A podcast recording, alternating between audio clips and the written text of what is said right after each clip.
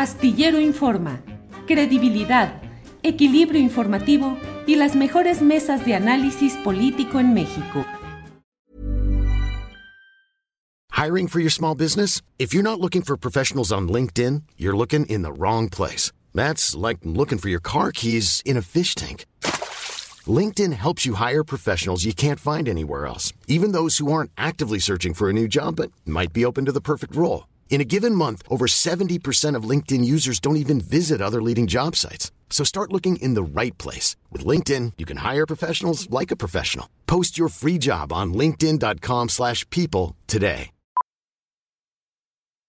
Millions of people have lost weight with personalized plans from Noom. Like Evan, who can't stand salads and still lost 50 pounds. Salads generally for most people are the easy button, right? For me, that wasn't an option. I never really was a salad guy. That's just not who I am. But Noom worked for me. Get your personalized plan today at Noom.com. Real Noom user compensated to provide their story. In four weeks, the typical Noom user can expect to lose one to two pounds per week. Individual results may vary. Carlos, buenas tardes. Hola Julio, buenas tardes. Un saludo a ti a tu auditorio. Gracias, Carlos. Carlos, pues he leído con mucho interés y con mucha atención este informe sobre la desigualdad que fue dado en el marco del foro de Davos. Oxfam presentó este informe. ¿Cuáles son los mitos de la riqueza? Híjole, con datos muy, muy llamativos de cómo eh, luego de la pandemia o durante la pandemia hubo una concentración de riqueza enorme que va acentuando la desigualdad. ¿Cuáles son los datos principales que nos das? Y si de entrada nos dices qué es Oxfam para quienes no lo conocen, por favor, Carlos. Claro, muchas gracias. A, ver, Oxfam es una confederación de organizaciones a lo largo del mundo que se dedica a combatir, a luchar contra la desigualdad. Eh, nuestra idea es que la igualdad es el futuro y que tenemos que caminar a construir una economía para la igualdad.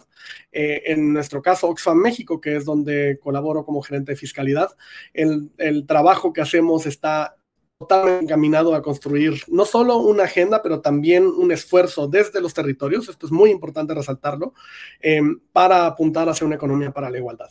Pero además complementamos con investigación, con mucho trabajo de campañas, es un equipo de verdad increíble trabajar para Oxfam México.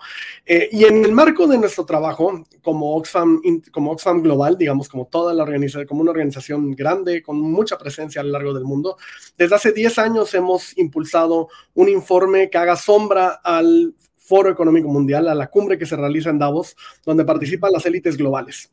Y este año, si bien seguimos haciendo un seguimiento del crecimiento acelerado de los super ricos que ha ocurrido en la última década, especialmente después de la crisis de 2008-2009, eh, lo que es cierto es que este este año es un año muy particular, es un informe muy particular, porque como bien decías, lo que nos está mostrando este informe es que después de una pandemia global de COVID-19 que fue muchos hogares no me dejarán mentir, muy dura, ¿no? Muy dura en términos económicos, sociales, políticos, y que ha planteado muchísima incertidumbre a los hogares, pues hay alguien que sí ganó, hay alguien que sí se benefició de una pandemia como esta, ¿no? Es, es un recordatorio de que no estamos en el mismo barco, estamos en la misma tormenta. Es una tormenta muy fuerte, pero que tiene, por un lado, a unos súper ricos que están viendo cómo crecen sus fortunas. ¿Qué tanto crecieron? 2.700 millones de dólares por día durante la pandemia, es decir, 54 mil millones de pesos diarios. ¿Qué podríamos hacer con ese dinero que ganaron los super ricos durante la pandemia diariamente? Pues nada más con cuatro días podríamos erradicar la pobreza extrema en México por un año.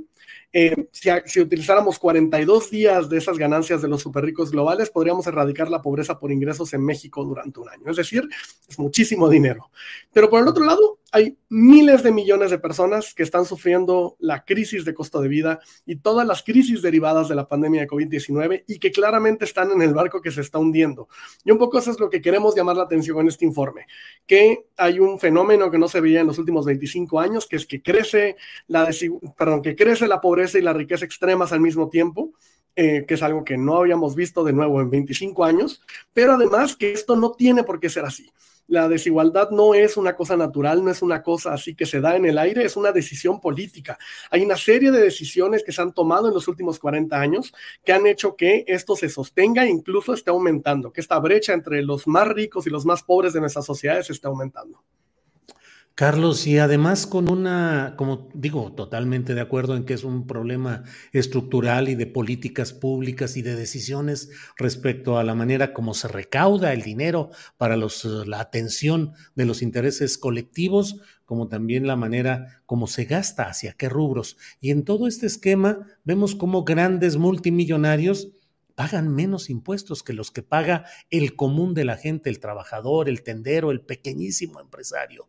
Eh, leía acerca del caso de Elon Musk, que según lo que leí, eh, de acuerdo con información obtenida por ProPublica, pagó una tasa real de alrededor de 3% entre 2014 y 2018 mientras una microempresa en México debe entregar 30% por impuesto sobre la renta pues es que también ahí está una gran clave, Carlos. Es que esa es, además, digamos, no es la única, pero es la que inicia la conversación. Si bien el tema de pagar mejores salarios, de que los, de que los trabajadores formen parte de las decisiones de las empresas, es decir, hay mucho que se puede hacer. Pero una de las cosas que, por, y donde queremos abrir la conversación con este informe global, es que pongamos en el centro de la conversación cuánto pagan o no pagan los super ricos en esta, en a la cuenta, ¿no? A la cuenta común, a la cuenta de los bienes y servicios públicos, a la cuenta de la educación, la salud, los cuidados, en la respuesta a la emergencia climática, es cuánto están poniendo o no poniendo esa cuenta. Porque cuando los ricos pagan, pagamos, cuando los ricos no pagan, pagamos nosotros. Ese es un mensaje que nos parece muy importante poner sobre la mesa y es algo que queremos que quede, que quede claro. Porque, ojo, no estamos hablando de los ricos de, hay una persona que trabajó 40 años y logra acumular una, una, fortuna pequeña y que logra tener una casa y quizá un auto, ¿sabes? No, ese no es nuestro objetivo.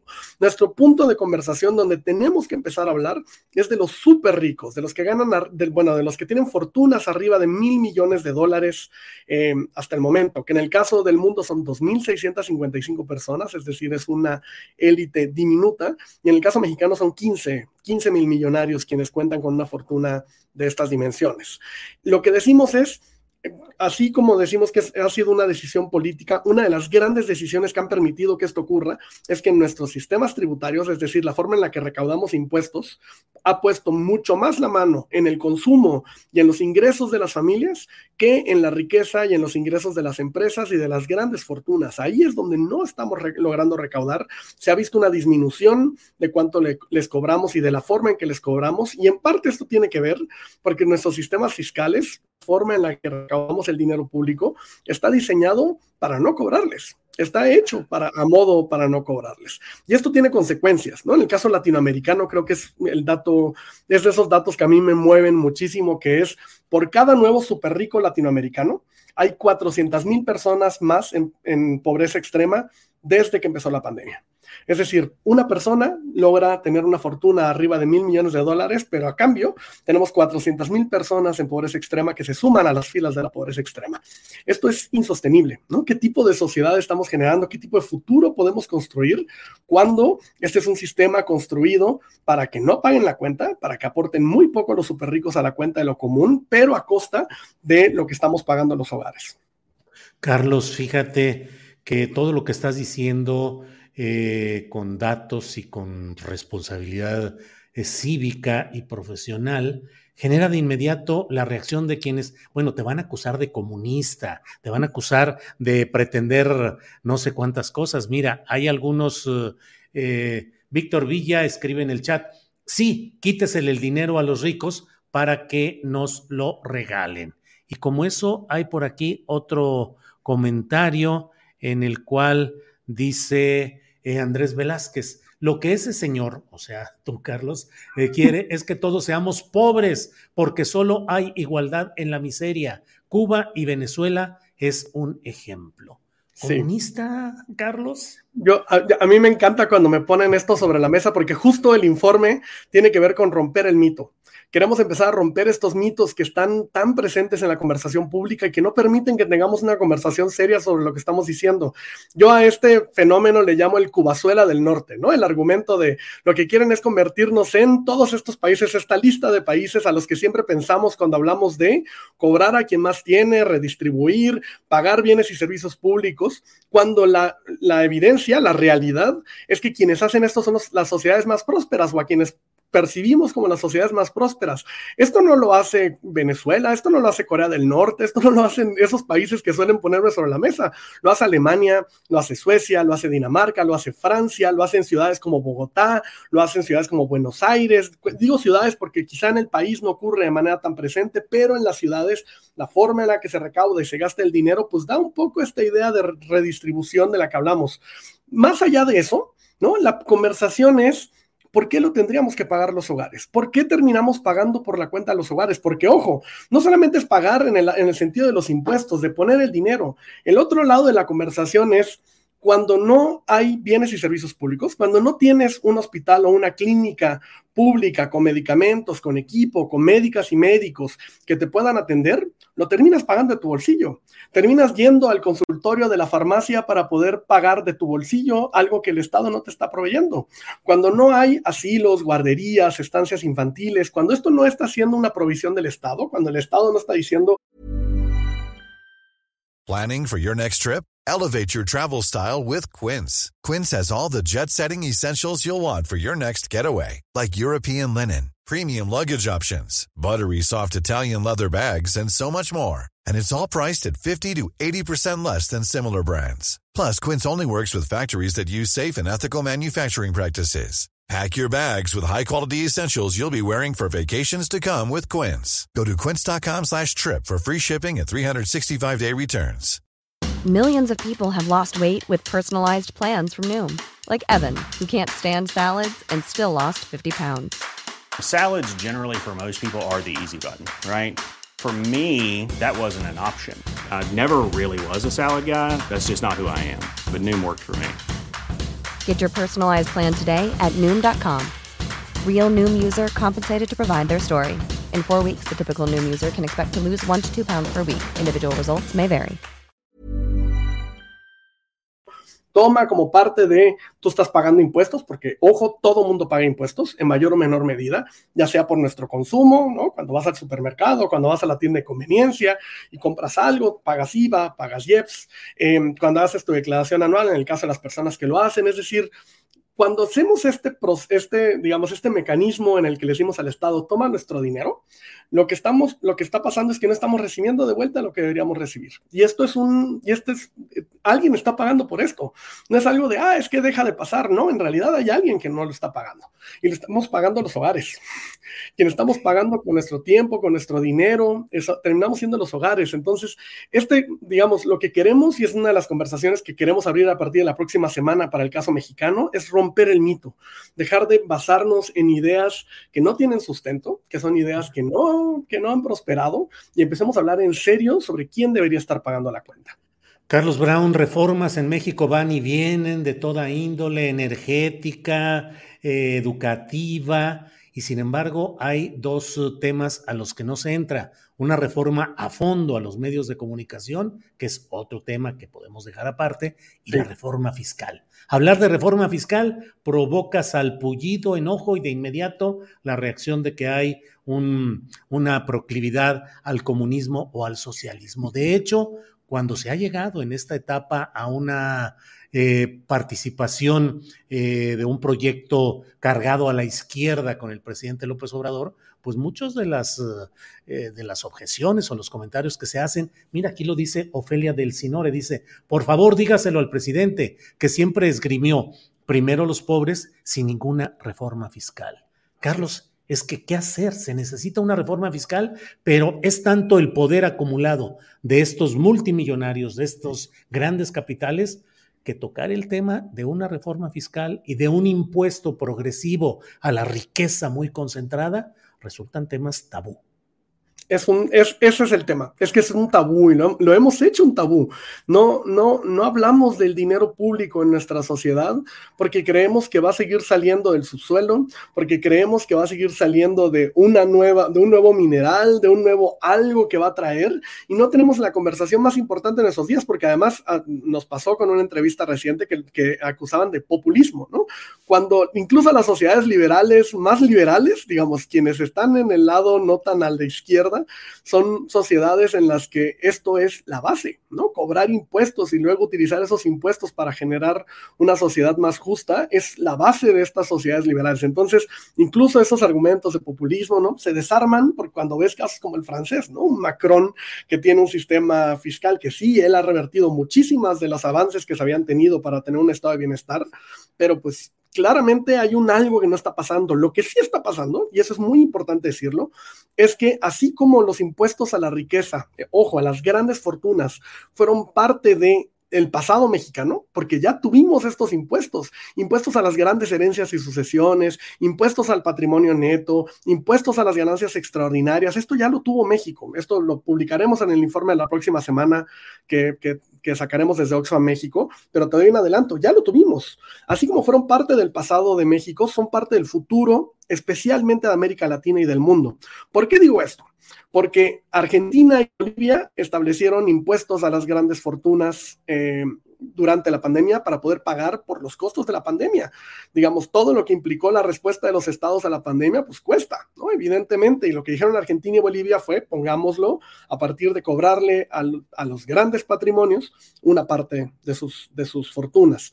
Lo está haciendo Colombia, que acaba de aprobar una reforma tributaria, Chile y Brasil ahora mismo tienen en sus legislativos unas reformas tributarias progresivas bastante profundas que se discutirán. Haddad, el ministro de Hacienda brasileño, ya dijo que en el primer semestre de este año se va a discutir. España tiene una serie de instrumentos tributarios con los que intenta responder a la recuperación tras la pandemia de COVID-19. Es decir, el mundo está hablando de esto. ¿Qué pasa en México? Que históricamente, y esto de nuevo me baso en la evidencia y en quienes han estudiado esto, Luisa Boites, Mónica Hunda, ¿no? los grandes estudiosos de esto, en México ya, ya se ha intentado, se ha intentado muchas veces. ¿Qué pasa? Que siempre terminan siendo concesiones a las élites económicas. Siempre terminamos diciendo, no, quizá no les cobres tanto. O el otro argumento es que ahora no es momento, ¿no? Pero yo nunca he escuchado que nos digan cuándo es el momento. Siempre nos dicen, ay, ahora no es. ¿Cuándo sí? ¿No? Esa es la conversación. ¿Y qué significa eso que algunos toman incluso como si fuera un campeonato o una medalla de orgullo? Que tengamos en México, en medio de los graves problemas de pobreza y de pobreza extrema, que tengamos a uno de los multimillonarios del mundo, Carlos Slim Elú. Sí, eh, es, increíble, ¿no? En este país conviven, este, desde Oxfam decimos que México es un espejo de la desigualdad global, porque en México conviven, los, entre los, los pobres de México están entre las personas en pobreza más pobres, del, más pobres del mundo y nuestros ricos están entre los más ricos del mundo. Son los que van a Davos, son los que están en las listas de Forbes. Es decir, este es un país que refleja la desigualdad del mundo en un lugar. ¿no? En este país conviven estas extremas desigualdades. Eh, yo eh, honestamente cada vez creo más que tenemos que cuestionar cuál es el motivo de orgullo, ¿no? Cuando, cuando no están poniendo para el resto de la sociedad, cuando no está siendo suficiente su mera presencia, es como, preguntémonos, y ese es uno de los mitos que queremos empezar a romper, ¿cómo hicieron su fortuna estas personas? ¿De dónde vienen estas fortunas? Es decir, abramos una conversación en serio de, que rompa estos mitos y que rompa el tabú sobre esto, porque la pregunta de fondo es, ¿qué tipo de sociedad queremos construir? ¿Hacia dónde vamos a caminar en el futuro? Porque, ojo, y esto es contrario a lo que todo mundo cree, este es un país en el que se pagan pocos impuestos en lo general, ¿no? De manera muy injusta, cargado a un, a un sector muy pequeño de la población, sí, pero es un país en el que se recaudan muy pocos impuestos. ¿Qué es pocos impuestos? 16% del Producto Interno Bruto. Solo para poner en comparación, América Latina está en casi 23% del Producto Interno Bruto, el promedio latinoamericano, el de la OCDE, es decir, el del Club de los Países Ricos está en 34%, es decir, México es una anomalía fiscal, porque somos una gran economía de desarrollo medio, pero que recauda impuestos como un país de ingresos bajos, como un país en pobreza. Cuando México no es un país pobre, es un país de pobres, pero es esta es una gran economía, estamos en el top 20 de las economías del mundo. Esto es una anomalía. Y esa es una de las explicaciones de por qué hay cosas que nada más parecen no funcionar en este país, porque falta dinero. Estamos repartiéndonos, esta es una fiesta infantil en la que tenemos un, panquecito así para, para una fiesta de 30, 40 chamacos. Es decir, en lugar de tener el pastel grandote para poder repartir y tener una fiesta en orden, tenemos un panquecito que queremos repartir para todos y que todo el mundo quede que haya saciedad y que todo el mundo diga, ah, me llené, ¿no? Cuando en realidad, lo que en lugar de pensar cómo hacemos para hacer el pastel más grande, ve y compra uno nuevo, estamos diciendo, vamos a repartir las rebanadas más pequeñas. Es una lógica que ya no se sostiene. Y, además el futuro pinta, pues no muy bien, porque las pensiones están creciendo, porque el servicio de la deuda, es decir, pagar la deuda que tenemos externa, interna, toda la deuda que tenemos, pues cuesta, un poco como le cuesta a los hogares pagar la tarjeta de crédito, la hipoteca, eh, no sé, un préstamo que se haya hecho, igualito le pasa a este país. Entonces, estamos en una situación muy extraordinaria y por eso es que el llamado a nivel internacional de Oxfam es empecemos a abrir una conversación sobre lo poco que ponen las grandes fortunas a la bolsa del dinero común. Y en México esto es todavía más urgente que en muchos otros países del mundo. Y por eso es que llamamos a las personas así a abrir una conversación, a romper el tabú, pero sobre todo a leer y a compartir este informe que hemos publicado. Este es el informe eh, global que tiene una separata regional, es decir, datos para América Latina y el Caribe. Y la próxima semana publicaremos el informe para México y todo lo encuentran en oxfammexico.org. Pues Carlos Brown, de verdad que quedan muchos temas interesantes para posteriores pláticas. Eh, rompamos el mito, entrémosle al debate y por esta ocasión te agradezco mucho que hayamos iniciado un proceso de apertura y discusión en estos temas y ojalá pronto volvamos sobre ellos. Por lo pronto, te agradezco mucho esta oportunidad. Muchas gracias por el espacio y por abrir estas conversaciones. Creo que es crucial para el futuro de este país que tengamos esta conversación incómoda, pero, pero para mí la más importante de todas. Esta es la que abre la puerta. Así que muchas gracias por el espacio, Julio. Al contrario, seguimos en contacto. Gracias a Carlos Brown. Hasta luego. Gracias. When you make decisions for your company, you look for the no-brainers. And if you have a lot of mailing to do, stamps.com is the ultimate no-brainer. It streamlines your processes to make your business more efficient, which makes you less busy. Mail checks, invoices, legal documents, and everything you need to keep your business running with stamps.com. Seamlessly connect with every major marketplace and shopping cart. Schedule package pickups and see your cheapest and fastest shipping options from different carriers. With rates up to 89% off USPS and UPS rates. And with the Stamps.com mobile app, you can take care of mailing and shipping wherever you are. Make the same no brainer decision as over 1 million other businesses with Stamps.com. Sign up with Code PROGRAM for a four week trial plus free postage and a free digital scale. No long term commitments or contracts. That's stamps.com. Code program. The secret to visibly firmer, summer ready skin is here. Osea's number one best selling Andaria Algae Body Oil. Clinically proven to instantly improve skin elasticity and transform dull, dry skin to silky, soft, and unbelievably glowing. Rich yet never greasy, Andaria Algae Body Oil is formulated with sustainably sourced seaweed to help replenish the skin's moisture barrier and seven nourishing active botanical oils for results you can see and feel all over. The best part? It's signature scent. A blend of freshly squeezed grapefruit, cypress, and mango mandarin transports you to sun kissed summer days. This all natural scent is unforgettable. Everything Osea makes is clean, vegan, cruelty free, and climate neutral certified, so you never have to choose between your values and your best skin. Get healthy, glowing skin for summer with clean vegan skincare from Osea. Get 10% off your first order site wide with code GLOW at OseaMalibu.com. That's E code GLOW. Para que te enteres del próximo noticiero, suscríbete y dale follow en Apple, Spotify, Amazon Music, Google o donde sea que escuches podcast. Te invitamos a visitar nuestra página julioastillero.com.